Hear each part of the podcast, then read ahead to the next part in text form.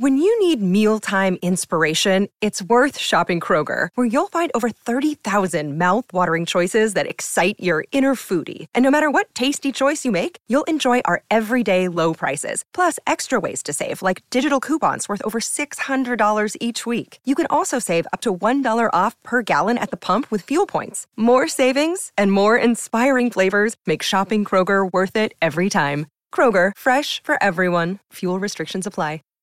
Lendas e Narrativas de Alexandre Herculano. A Abóbada. Capítulo 3 O Alto.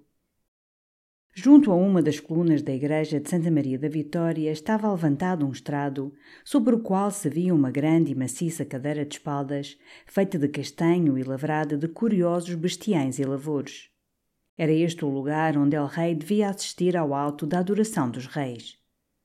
No mesmo estrado havia vários assentos rasos para neles se assentarem os fidalgos e cavaleiros que o acompanhavam.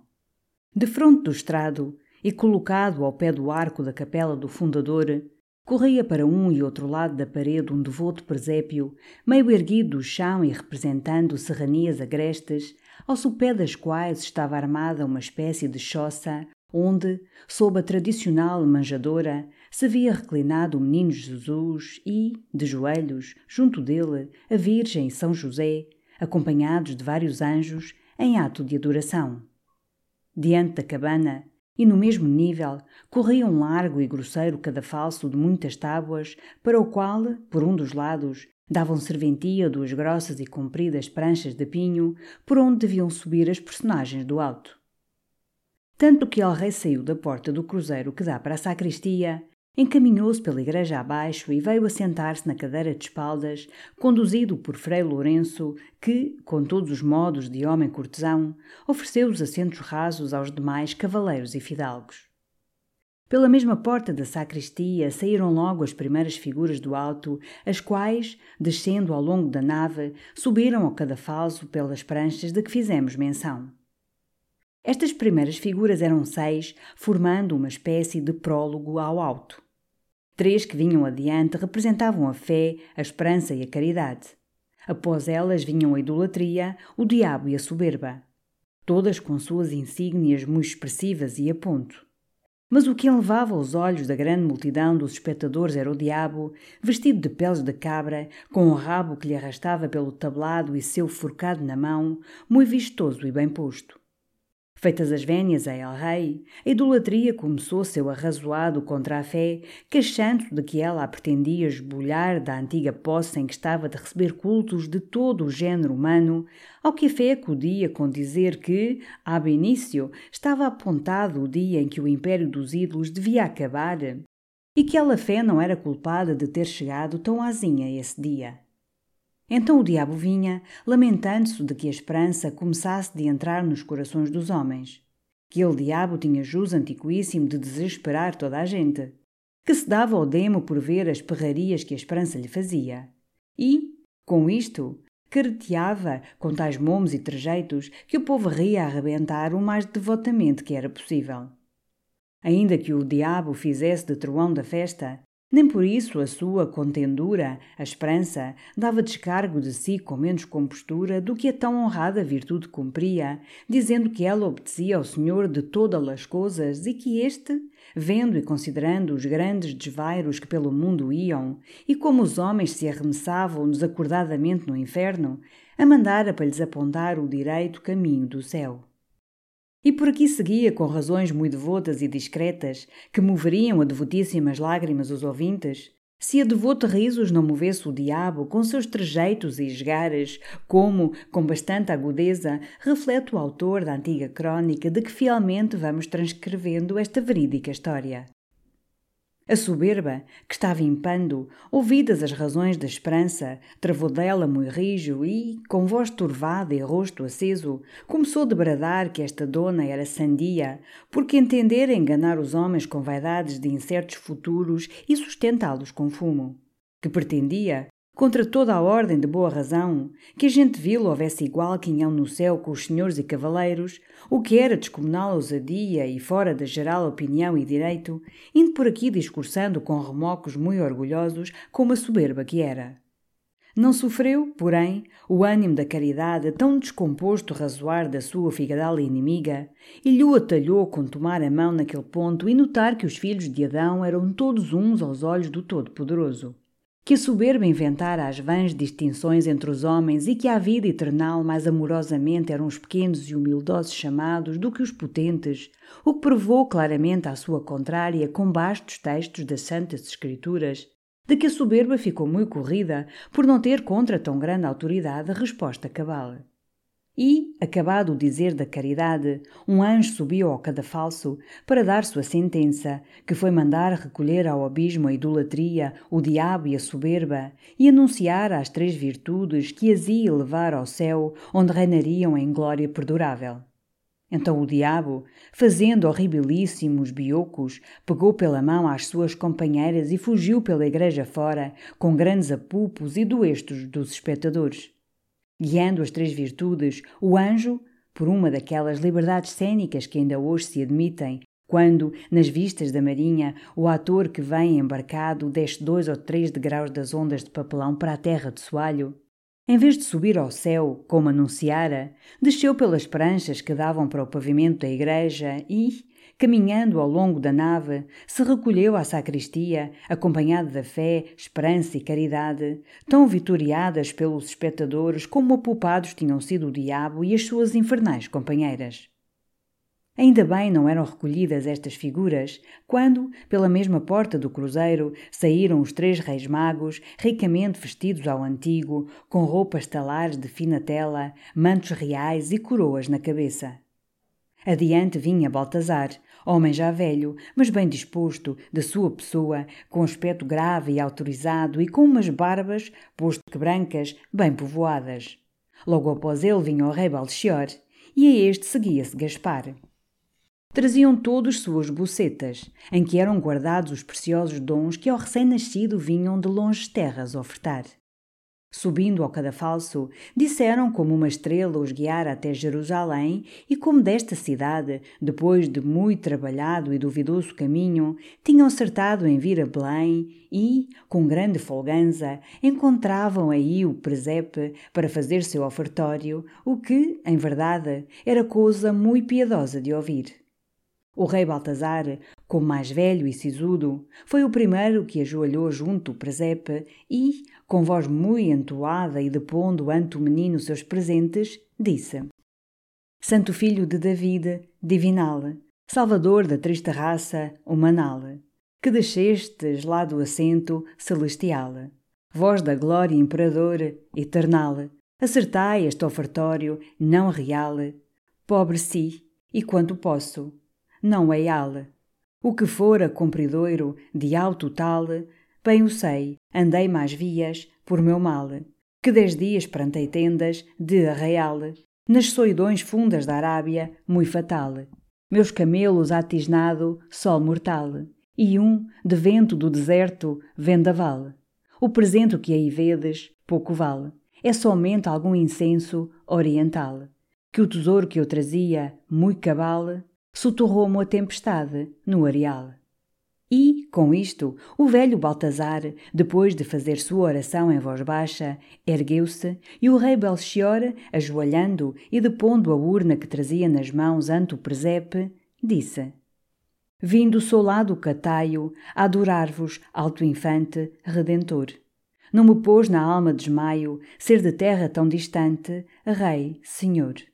É bem torva a minha face minhas mãos tingidas são de negrura, mas na terra onde o sol nasce, mais se cobre o coração de tristura.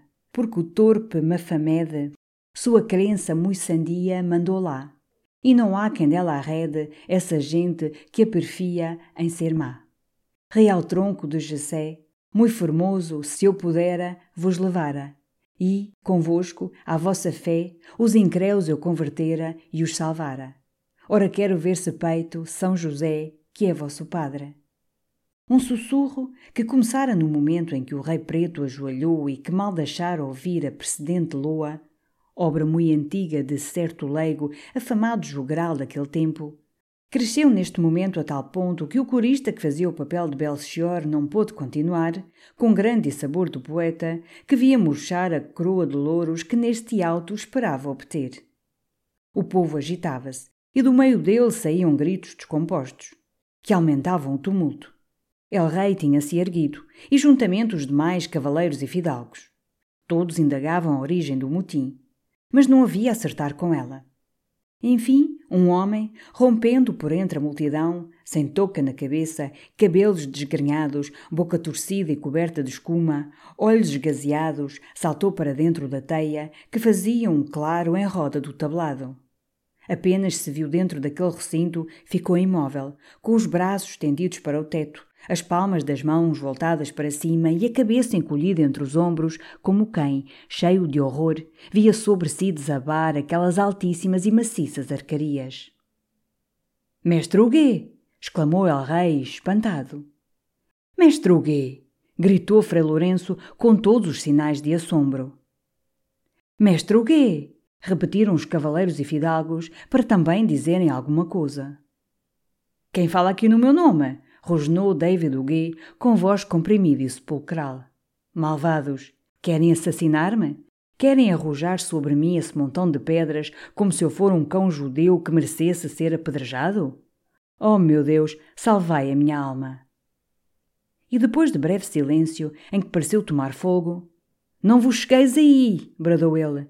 Não vedes essas fendas, profundas como o caminho do inferno? São escuras, mas, através delas, lá enxergo eu o luar. Vós não, porque vossos olhos estão cegos, porque o vosso bom nome não se escoa por lá. Cegos? Não vós, mas ele. Ele é que se ri e folga em sua orgulhosa soberba.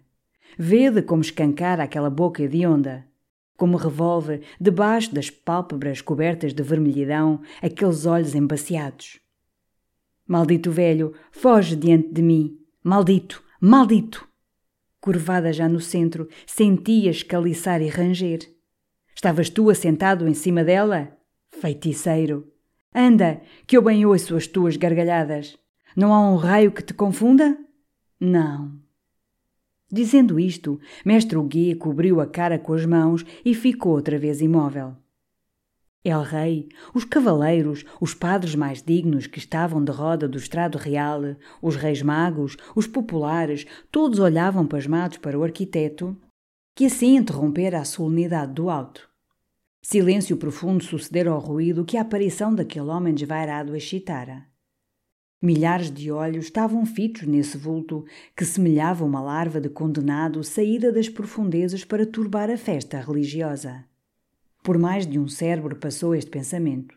Em mais de uma cabeça os cabelos se arriçaram de horror. Mas, dos que conheciam mestre Huguet, nenhum duvidou de que fosse ele em corpo e alma. Que proveito tiraria o demónio de tomar a figura do arquiteto para fazer uma das suas irreverentes diabruras? Só uma suposição havia que não era inteiramente desarrazoada. David Huguet podia estar possesso, em consequência de algum grave pecado.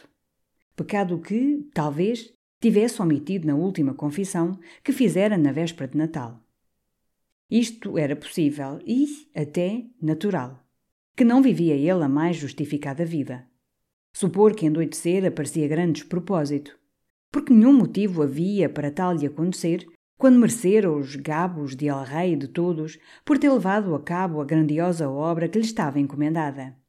Estes e outros raciocínios, hoje ridículos, mas, segundo as ideias daquela época, bem fundados e correntes, fazia o reverendo padre procurador Frei Joana, que tinha vindo assistir ao alto e estava em pé atrás do estrado, perto de Frei Lourenço Lampreia. Revolvendo tais pensamentos, no meio daquele silêncio ansioso em que todos estavam, não pôde ler-se que, pé ante pé, se não chegasse ao prior e lhes comunicasse em voz baixa ao ouvido. Não vou fora disso, respondeu o prior, que, enquanto o outro frade lhe falara, estivera dando à cabeça em sinal de aprovação.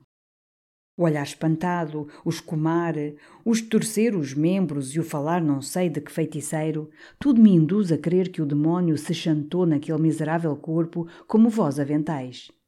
Se assim é, pouco juízo mostrou desta vez o diabo em vir com seus esgares e tropelias atalhar o muito devoto alto da adoração. Examinemos se assim é, e eu vou-lo darei bem castigado. Dizendo isto, Frei Lourenço chegou-se a El Rei e disse-lhe o que quer que fosse. Ele escutou atentamente e, tanto que o prior acabou, assentou-se outra vez na sua cadeira de espaldas e fez sinal com a mão aos fidalgos e cavaleiros para que também se assentassem. Frei Lourenço, acompanhado de mais alguns frades, subiu pela igreja acima e entrou na sacristia. Todos ficaram esperando, silenciosos e imóveis como mestre Huguet, o desfecho desta cena que se encaixava no meio das cenas do alto. Tinham passado obra de três credos quando, saindo outra vez da porta da sacristia, Frei Lourenço voltou pela igreja abaixo, revestido com as vestes sacerdotais, chegou à teia, abriu-a e encaminhou-se para Mestre Huguet. Depois, olhando de roda e fazendo um aceno de autoridade, disse: Ajoelhai, cristãos, e orai ao Padre Eterno por este nosso irmão, tomado de espírito imundo. A estas palavras, rei, cavaleiros, frades, povo, tudo se pôs de joelhos. E ouvia-se ao longo das naves o sussurro das orações. Só mestre Huguet ficou sem se bolir, com o rosto metido entre as mãos. O prior lançou a estola à roda do pescoço do possesso e queria atar os três nós do ritual. Mas o paciente deu um estremeção e, tirando as mãos da cara, fez um gesto de horror e gritou: Frade abominável, também tu és conluiado com o cego? Não há dúvida, disse por entre os dentes o prior. Mestre Huguet está endemoninhado. Tirando então da manga um pergaminho, em que estavam escritas várias coisas de doutrina, pô-lo sobre a cabeça do mestre, fazendo sobre ele três vezes o sinal da cruz. David Huguet soltou então uma destas risadas nervosas que horrorizam e que tão frequentes são quando o padecimento moral sobrepuja às forças da natureza. Cão tinhoso, bradou Frei Lourenço. Espírito das trevas, enganador, maldito, luxurioso, incipiente, ébrio, serpe, víbora, vil e refesse demónio. Enfim, castelhano. Em nome do Criador e Senhor de todas as coisas, te mando que repitas o credo ou saias deste miserável corpo. Mestre Gui ficou imóvel e calado. Não cedes? prosseguiu o prior. Recorrerei ao sétimo, ao mais terrível exorcismo. Veremos se poderás a teu salvo escarnecer das criaturas feitas à imagem e semelhança de Deus. Depois de várias cerimônias e orações, Frei Lourenço chegou-se ao pobre irlandês e começou a repetir o conjuro, fazendo-lhe uma cruz sobre a testa, a cada uma das seguintes palavras que proferia lentamente. El, Elohim, Eloa, Sabaoth, Eliom, Eshrei, Adonai, Jeová, Yah, Tetragrammaton, Sadai, Messias, Ágios, Isquiros, Oteus, Atánatos, Soter, Emanuel, Agla. Jesus! bradou uma voz toda a gente que estava na igreja. Diabo! gritou mestre Huguet e caiu no chão como morto. E houve um momento de angústia e terror em que todos os corações deixaram de bater e em que todos os olhos, braços e pernas ficaram fixos como se fossem de bronze. Um ruído, semelhante ao de cem bombardas que se houvessem disparado dentro do mosteiro e que soara da banda da sacristia, tinha arrancado aquele grito de mil bocas e convertido em estátuas essa multidão de povo. Há situações tão violentas que, se durassem, a morte se lhes seguiria em breve. Mas a providente natureza parece restaurar com dobrada energia o vigor físico e espiritual do homem depois destes abalos espantosos. Então, melhor que nunca, ele sente em si que, posto que despenhado, não perdeu a sublimidade da sua origem divina. A reação segue a ação.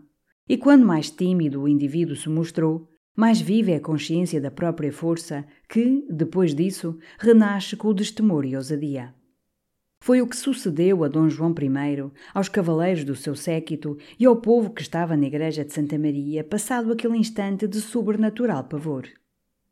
A terribilidade da cerimónia que Frei Lourenço executava, o ruído inesperado que rompera o exorcismo, o grito blasfemo do arquiteto no momento de cair por terra, o lugar, a hora, eram coisas que, reunidas, fariam pedir confissão a uma grande manada de enciclopedistas e que, por isso, não é de admirar fizessem impressão vivíssima em homens de um século, não só crente, mas também supersticioso.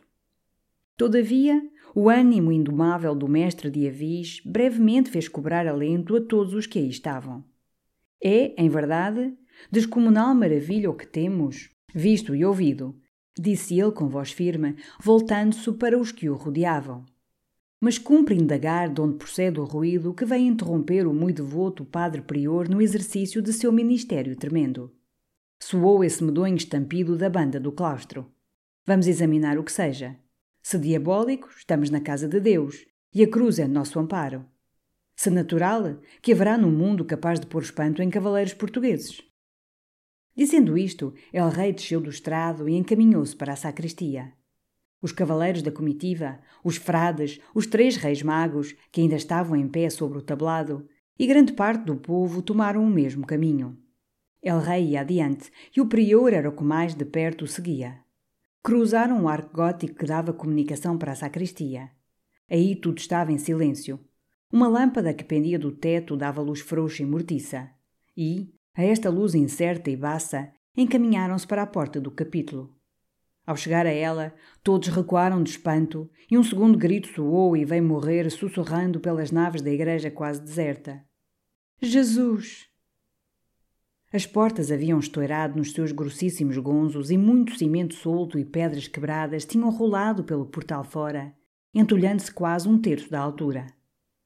Olhando para o interior daquela imensa quadra, não se viam senão enormes fragmentos de cantos lavrados, de laçarias, de cornijas, de voltas e de relevos. A lua, que passava tranquila nos céus, refletia o seu clarão pálido sobre este montão de ruínas, semelhantes aos monumentos irregulares de um cemitério cristão.